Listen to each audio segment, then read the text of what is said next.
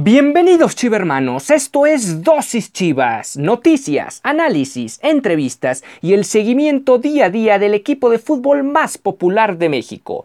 Yo soy Ricardo Romano Corona y diariamente inyectaré tu dosis Chivas. No olvides que puedes sintonizar nuevos episodios de lunes a viernes a través de Spotify, Anchor FM, Apple Podcast, Breaker, Google Podcast y Radio Public. Y sin más que agregar, comenzamos.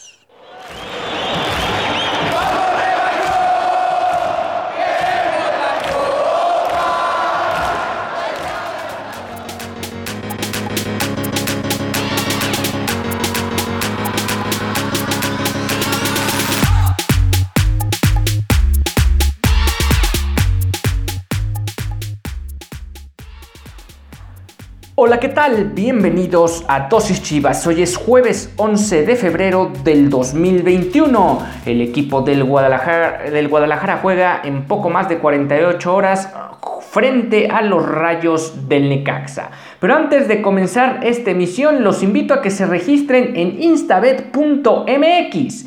Realicen su primer depósito e ingresen el código promocional Dosis Chivas donde recibirás 500 pesos adicionales para poder apostar en cualquier evento deportivo.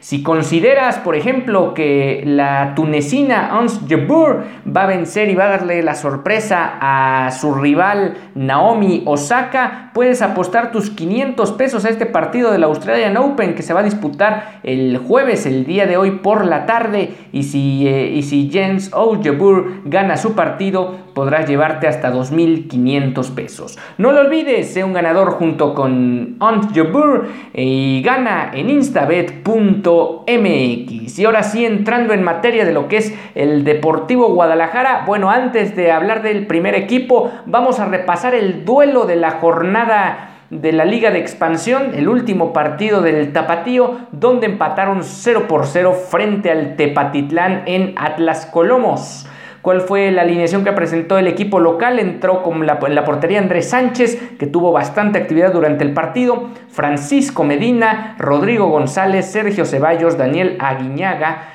Ángel Tequetanecapul, Luis Robles, Pavel Pérez, eh, Edson Rivera, Jorge Lumbreras, Diego Medina, Luis Márquez, el último salió de cambio por Alonso Valadez al 67, todos ellos comandados por Francisco Ramírez. Y en el caso del Tapatío se vieron, vieron actividad Raúl Rangel en la portería, Davon Magaña, Diego Campillo, Juan de Dios Aguayo, Carlos Zamora, Juan de Dios, Aguayo, quien sería amonestado al 86.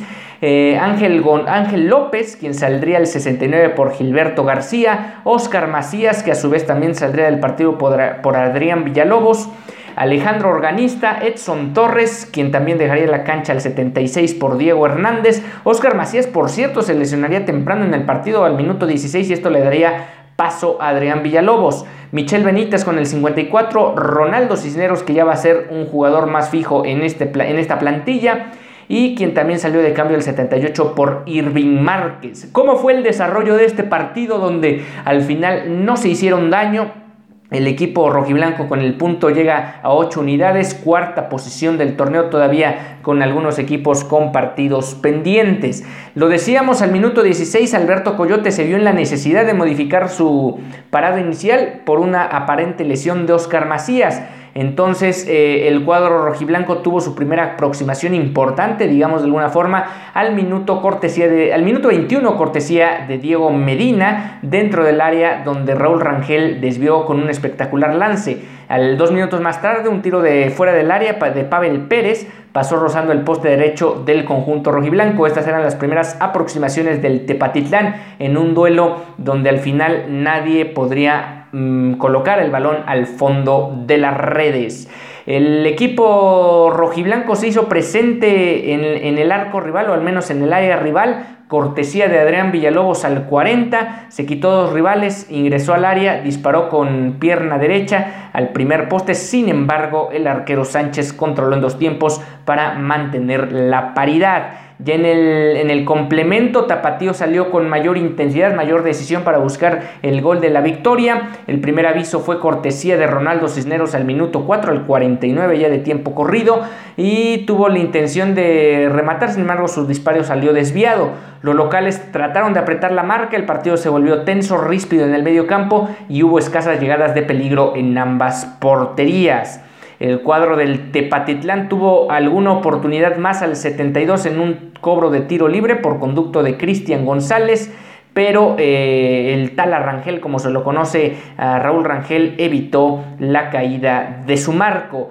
El equipo rojiblanco tuvo posesión del esférico en la parte final de los últimos 15-20 minutos del partido, sin embargo no lo pudo concretar o no pudo reflejarlo en el marcador, más allá de un disparo de Luis Torres que salió por un costado esto de Luis Torres eh, del conjunto del Tepatitlán que buscó en, los últimos minutos llevarse la victoria. Pues veremos, veremos cómo se va desenvolviendo esto para el Tapatío. De momento suman, siguen sumando un punto en este caso contra el Tepatitlán y jugarán el próximo jueves 18 de febrero eh, ante la Jaiba Brava en el Estadio Akron. Este partido será a las 19 horas.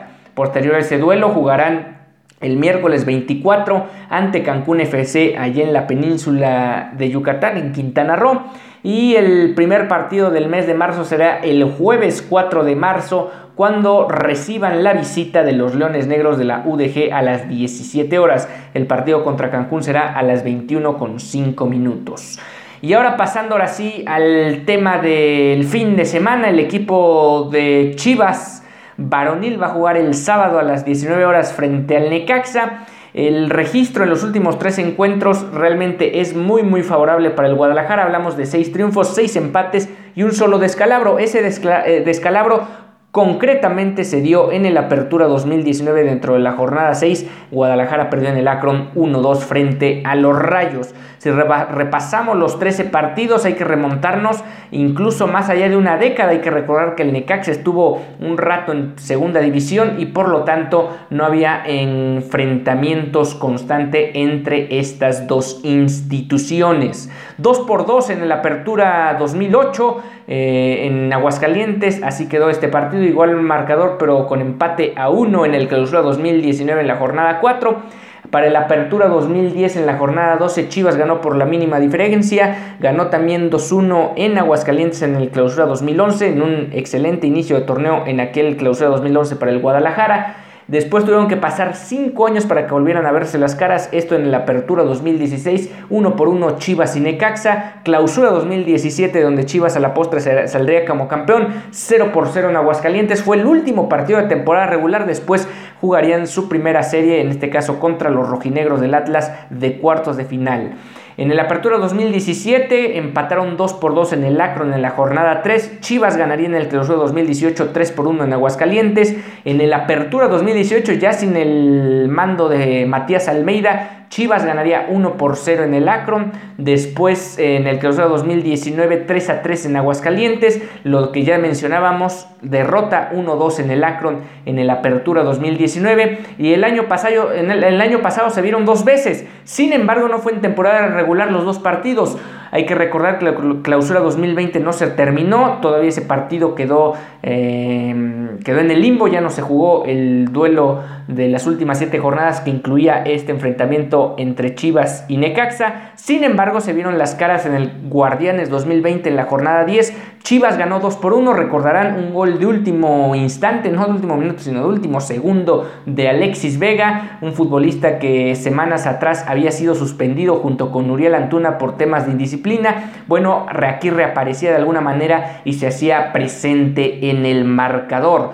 Para ese mismo semestre, ya en la ronda de repechaje, Recordarán que Chivas se vio emparejado con el Necaxa y con gol de Jesús Angulo Chivas eliminaría al equipo que en este momento es dirigido por José Guadalupe Cruz. Mañana, mañana nos metemos más de lleno a lo que va a ser el posible parado táctico del equipo de los Rayos y lo que podemos esperar de novedades o no del Guadalajara que a la postre podría repetir alineación. ¿Y por qué podría hacerlo? Bueno, empezando por Irán Mier, que el día de ayer ya se recuperó y ha regresado a los trabajos al parejo del, del equipo. Hay que recordar que William Tecillo, el 72 en el partido del pasado lunes, le propinó una patada muy muy fuerte, más que una patada, un planchazo en la parte posterior del tobillo, incluso estuvo varios minutos tendido sobre el terreno de juego, tuvo que entrar la camilla de las asistencias para sacarlo del terreno de juego, sin embargo continuó con el partido y más importante aún, después no vino una lesión o no hubo secuelas de haber regresado al terreno de juego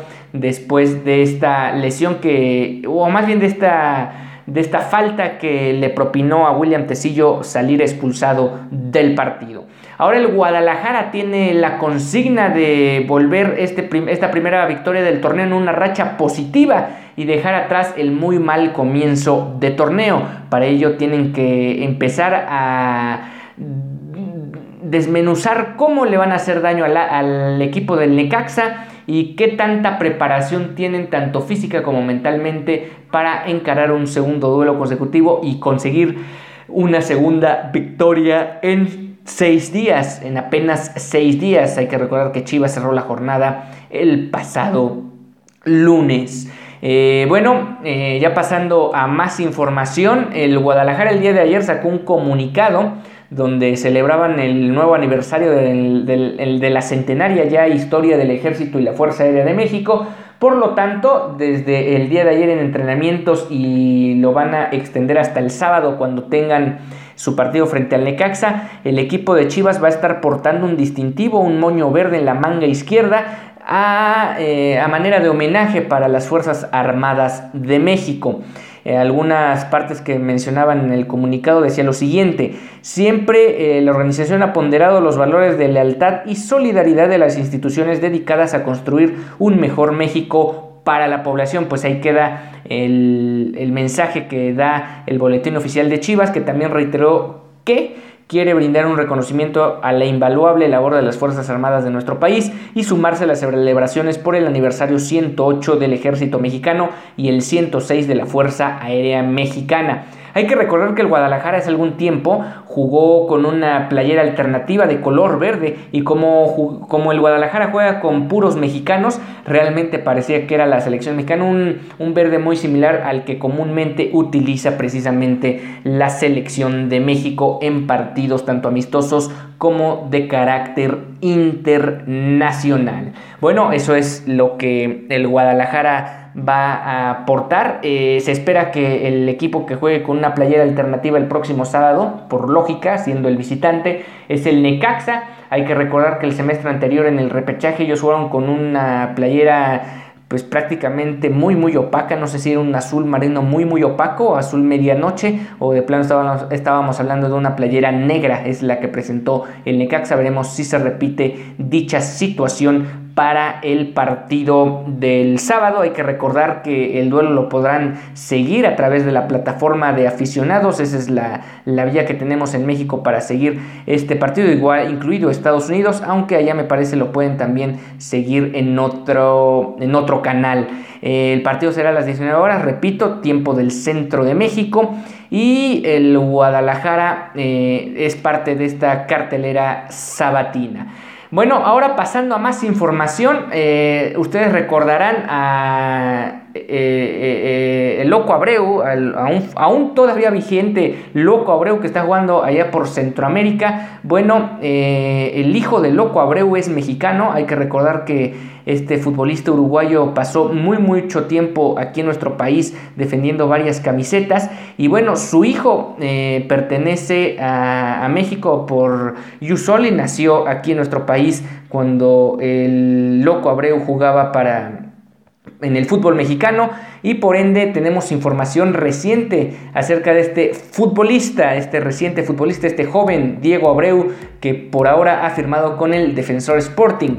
Bueno, vamos a una pausa y les cuento detalles al respecto.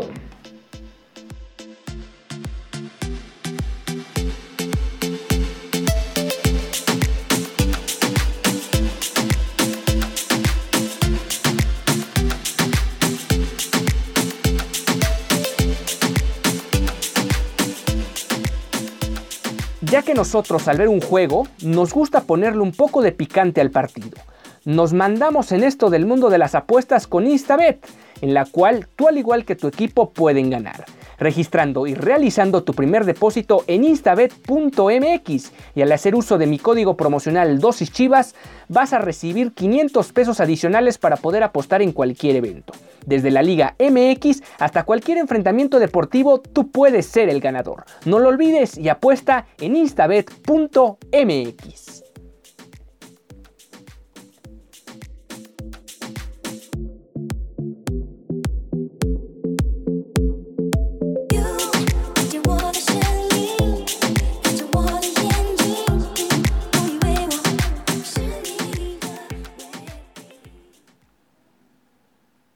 Ya estamos de vuelta en Dosis Chivas, el espacio deportivo del equipo más popular del país. No olvides que puedes sintonizar nuevos episodios a través de nuestras plataformas de Spotify, Anchor FM, Google Podcast, Apple Podcast, Overcast y Radio Public.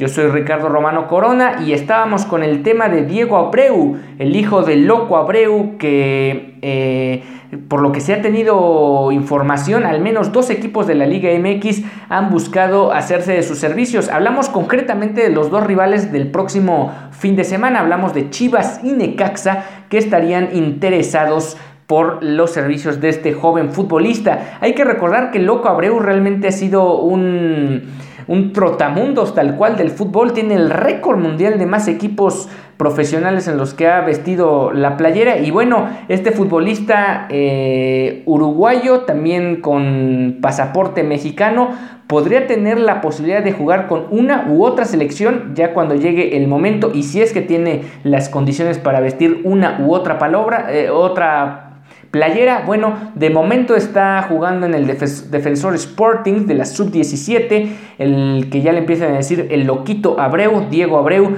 pues bueno, podría ser una opción en el futuro no tan cercano para el equipo mexicano. Una situación similar para Diego Abreu habría acontecido con Eric Castillo, quien también eh, tenía la posibilidad de jugar con Uruguay, él incluso con la selección griega y también con México.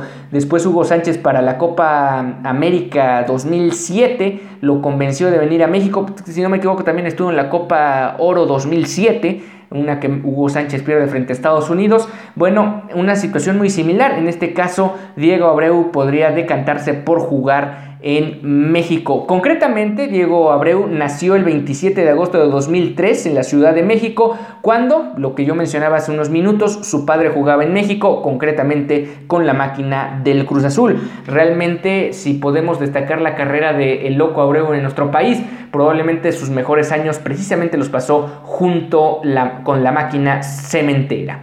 Y bueno, ya para cerrar la emisión del día de hoy, vamos a destacar lo de Jocelyn Montoya, quien eh, formó parte o ha formado parte gracias a lo que los analistas de la Liga MX femenil eh, han reconocido como una de las 11 principales futbolistas de la jornada 6, pues así es, eh, dentro de lo que es el 11 ideal de esta jornada, junto con Diana García de Querétaro, Dirce Delgado de Pumas, Sonia Vázquez de León, Mónica Flores de Rayadas, Sofía Álvarez de Querétaro, Liliana Mercado de Tigres, Stephanie Mayor de Tigres, Jocelyn Montoya, decíamos de Chivas, Maritza Maldonado de Querétaro, Viridiana Salazar de Pachuca y Katy Martínez de Tigres. Esas son las 11 futbolistas que forman parte del 11 ideal de la Liga del Circuito Rosa, que incluye, como es habitual, hay que decirlo, a una futbolista o a una o varias futbolistas, en este caso solo una, del equipo rojiblanco. Destacarlo de Querétaro, tiene nada más y nada menos que tres futbolistas en este once ideal. El equipo de Querétaro, más allá de lo que hizo esta jornada, y lo vimos la semana pasada regresando de un 0-3 frente a Chivas,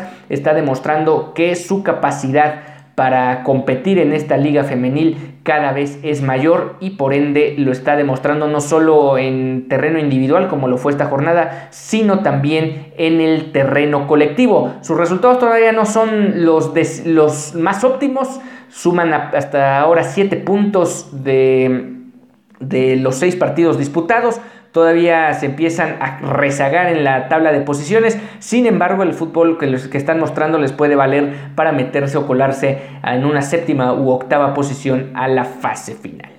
Con esto estamos llegando al final de esta emisión de Dosis Chivas. Nos encontramos el día de mañana, viernes 12 de febrero, para hablar sobre lo que va a ser el Chivas Necaxa, tanto del viernes en, en Aguascalientes, donde Chivas Femenil juega el partido de la jornada 7, y tanto el de la jornada 6 del varonil, donde el equipo de Víctor Manuel Bucetich buscará recuperar más de lo perdido en este torneo y conseguir su segunda victoria en fila. Esto y más se los traemos en Dosis Chivas en la emisión de viernes. Yo soy Ricardo Romano Corona, nos vemos mañana con más sobre el equipo más popular de México.